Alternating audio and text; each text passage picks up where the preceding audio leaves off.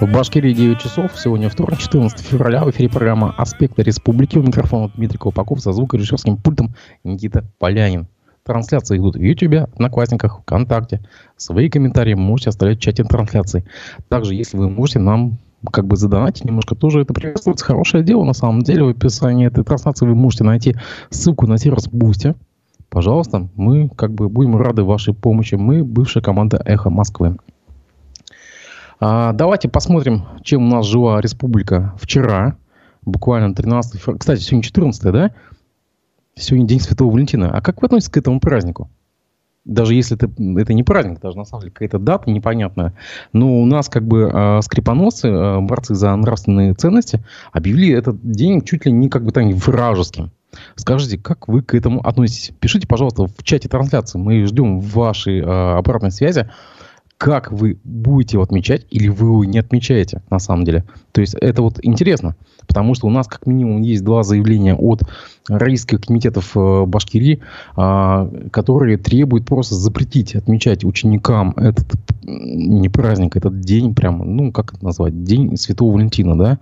Это чуждый а, праздник, а, который как бы вроде как нарушает наши нравственные устои, вот напишите, пожалуйста, вы отмечаете или вам пофиг на самом деле? Вот это интересно, кстати. Ну все, к обзору прессы.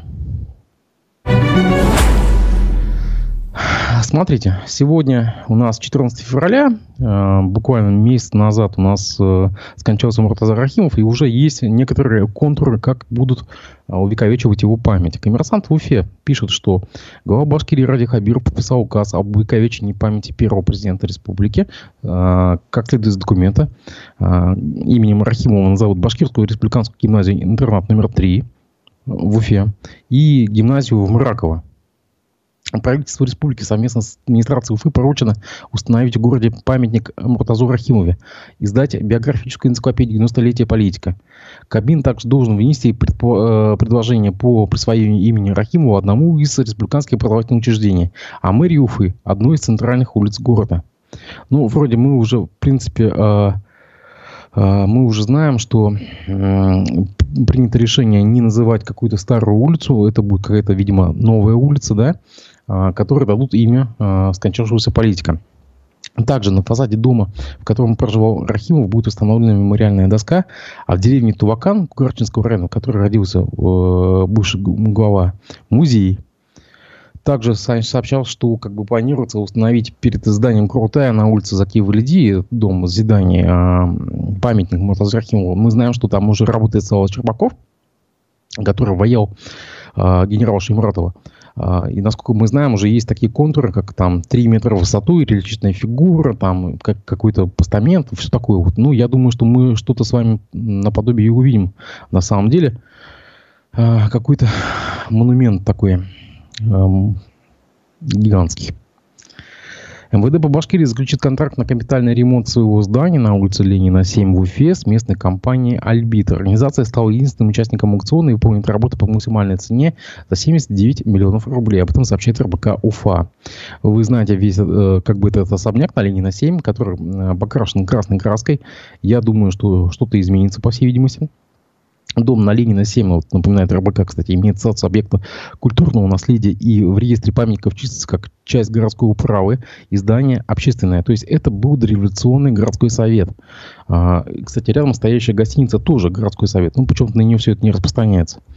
Подрядчик должен быть, а, должен отремонтировать, значит, соединенный переходом здания, которое зарегистрировано под одним адресом.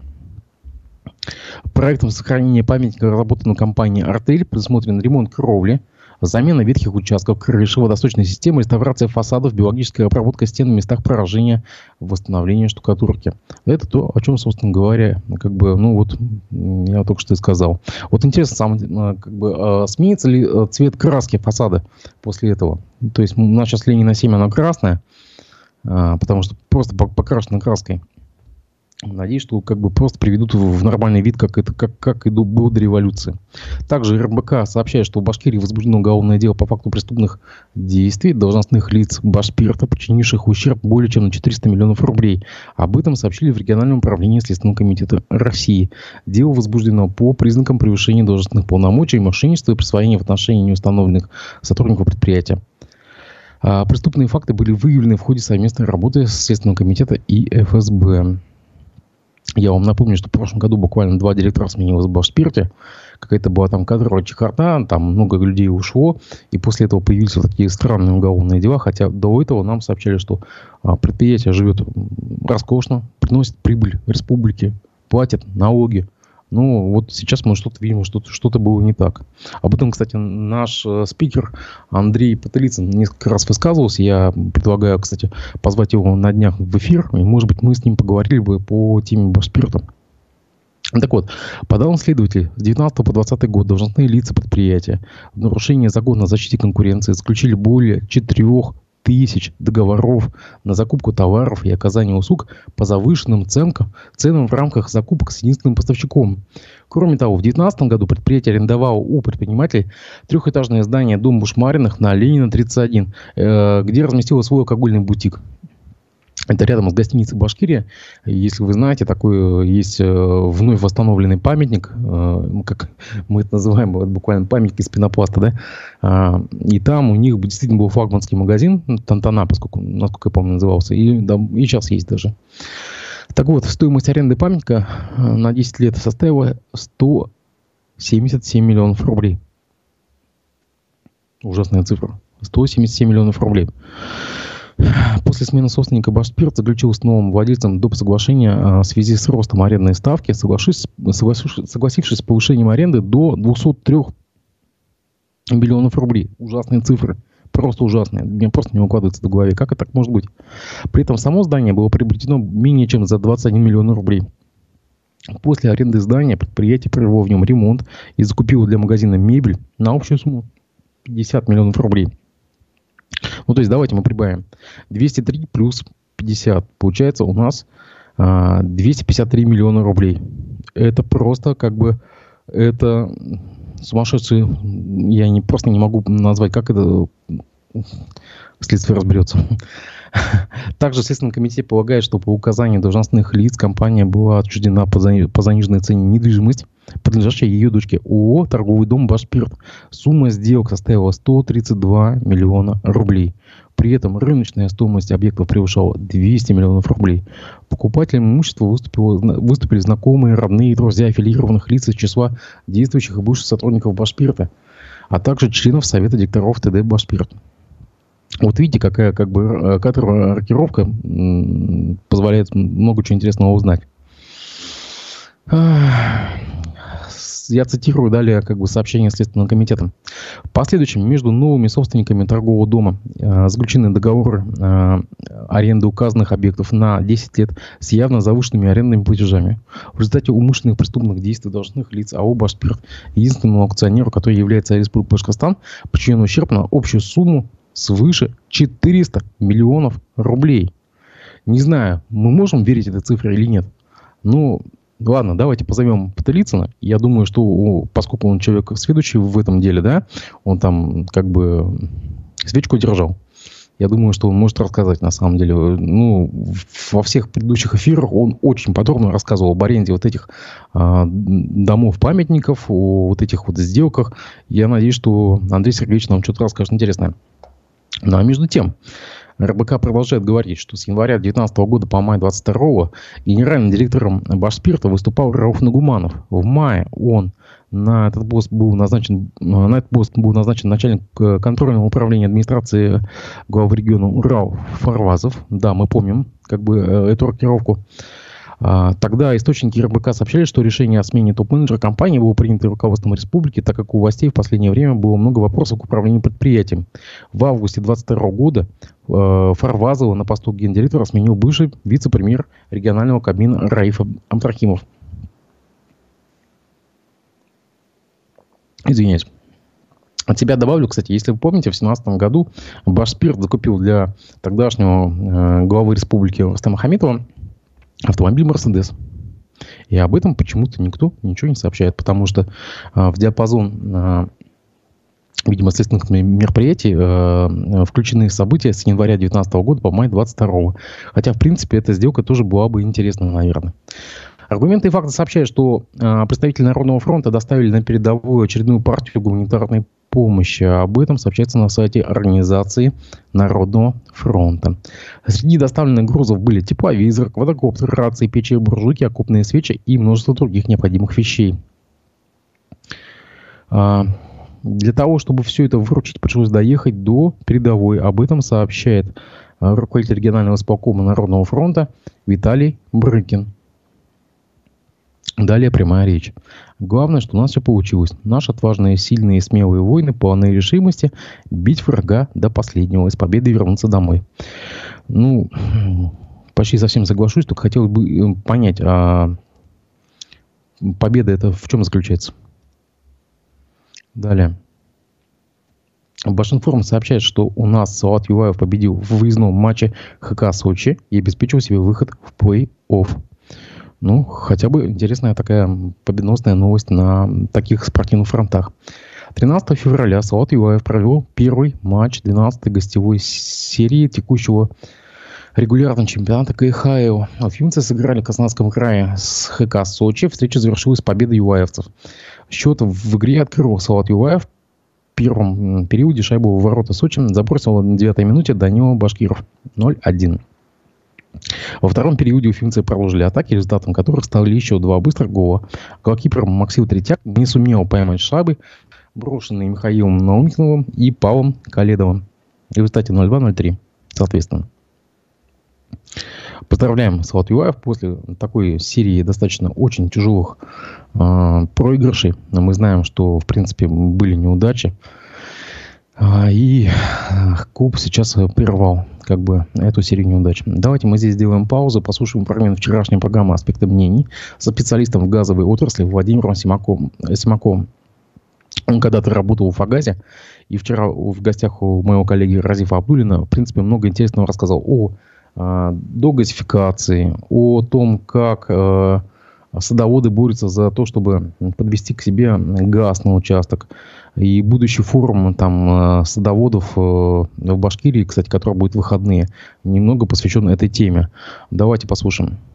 О социальной газификации. Напомню, что Владимир Путин объявил это об этой программе, если не ошибаюсь, в 2021 году или 2020. Она рассчитана на, была сначала на 2021-2022 годы, потом ее продлили уже и на этот год. Речь идет, я так понимаю, о газификации тех населенных пунктов, где уже рядом газопроводы есть. Вообще, как вы оцените реализацию этой программы в Башкирии, ее плюсы и минусы? Вот как общий вопрос такой. Я могу рассказать про Иглинский район. В 93 году я взял участок СНТ «Ясные поляны». Так как я имел отношение к газу, в 2016 году наступили иные времена и объявили вот программу газификации.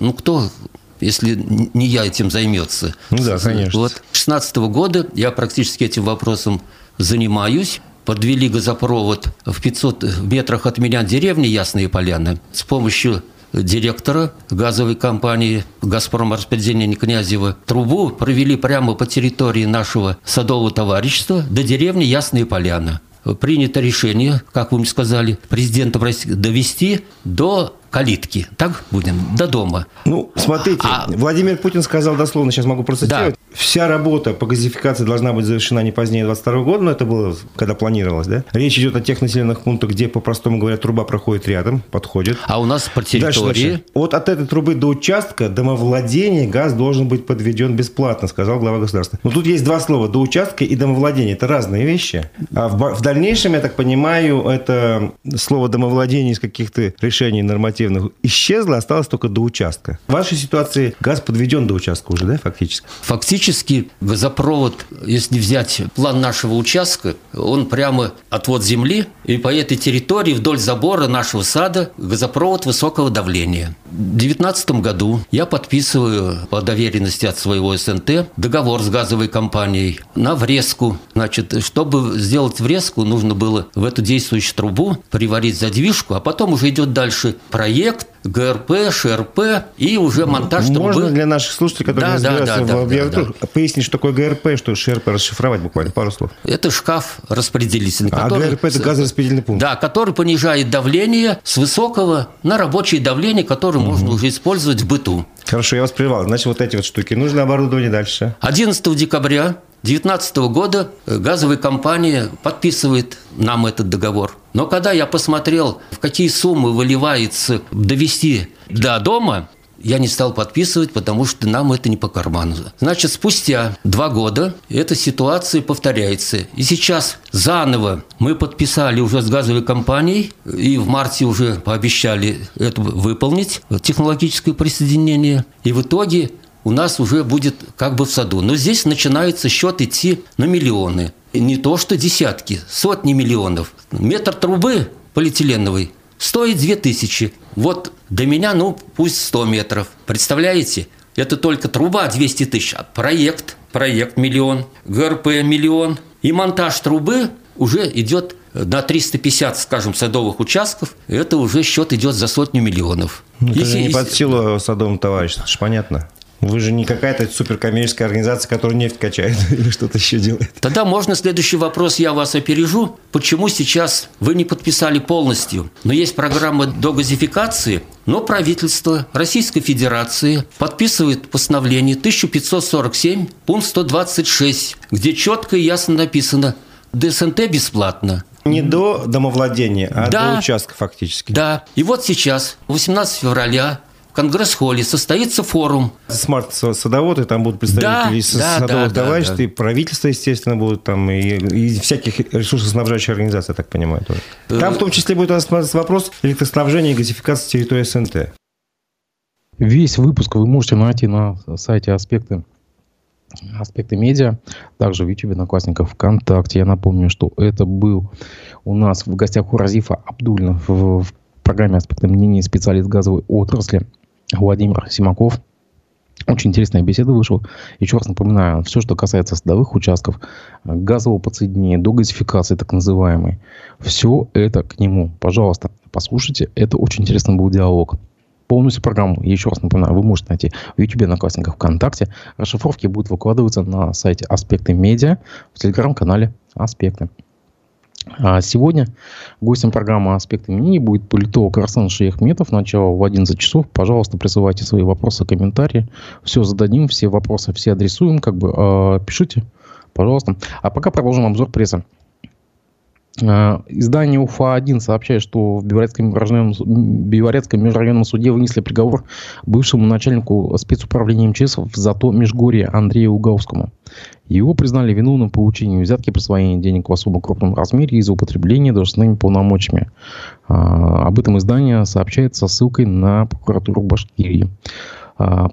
По данным следствия, с 15 по 16 год мужчина незаконно выдавал сотрудникам материальную помощь более 65 миллионов рублей, 31 а, миллион рублей из которых он получил в качестве взятки за принятие такого решения, ну, то есть откат.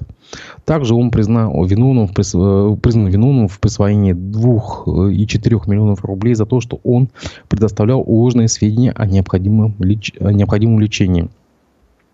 Подсудимый вину не признал. Ему назначили наказание 15 лет строгого режима и лишение права занимать должности в органах МЧС на 10 лет.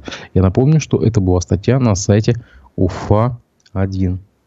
Далее. Горобзор сообщает, что глава Башкирии Ради Хабиров поручил ежегодно проводить в Уфе книжную ярмарку. А, об этом сообщили в ходе оперативного совещания в ЦУРе. Мероприятие будет проходить на, в последнюю неделю мая на Советской площади. Это там, где у нас сейчас стоит памятник Шеймуратову, там, где арка, там все такое торжественное, помпезное. И там, видимо, будет у нас под открытым небом, небом такая, как бы, видимо, книжная ярмарка наподобие той, что проводится каждый год на Красной площади в Москве. Ради Хабиров надеется, что как бы Помимо ярмарки, ярмарки гостей будут ждать выступления писателей и поэтов. А, даже я процитирую сейчас его прямую речь. Я вышел с инициативой проведения ежегодной книжной ярмарки по аналогии с московской, хотя мы такой масштаб сделать не можем, как на Красной площади, ну, собственно говоря, о том, о чем я говорил. Но одна неделя конца, конца мая книжная ярмарка на Советской площади – это ярмарка и выступления поэтов и писателей, постановил Ради Хабиров. Достойное и уважаемое дело, на самом деле, хорошее дело. А, в книгах нет ничего плохого, лишь бы их не жгли. Комсомольская правда. Давайте с финалем а, новостью трагической достаточно. КП сообщает, что поздним вечером в понедельник 13 февраля в животноводческом корпусе на территории колхоза имени Ленина в селе Енги, Янгискаин Гафрийского района произошел пожар. В огне погибли 16 голов крупного рогатого скота, ну то есть коров. На тушение подано 3 ствола РКС. Пожарка локализована на площади 1400 квадратных метров. Тушение продолжается. Погибло 16 коров. Спасено 50. А жертв среди людей нет. Ну, вот такая трагическая новость у нас пришла от МЧС. И о погоде. 14 февраля Башгидромет обещает небольшой снег, ветер юго-восточно умеренный, температура воздуха ночью 5-10, по юго-востоку 11-16, днем 0,5, по юго-востоку до 10. А 15 февраля местами небольшой снег, ветер юго-восточный, восточно умеренный, по югу прерывистый. Температура воздуха ночью 9-14, при прояснениях 19-24 днем, 4-9 местами до 14. Ну, то есть такая, в принципе, нормальная февральская погода, без всяких аномальных холодов и э, аномальных платежей затопления. Уж извините о больном. Я вам напоминаю, что сегодня в 11 часов в программе «Аспекты мнений» будет Арсен Шейхметов. Я жду от вас комментарии, вопросы. Задавайте их, пожалуйста, в чатах э, трансляции в Одноклассниках, ВКонтакте, в Ютубе. А, также расшифровки все будут э, выкладываться на сайте Аспекты Медиа. А, все наши записи также выкладываются на подкаст-платформах. В 11 часов Арсен Шахметов. И я не прощаюсь.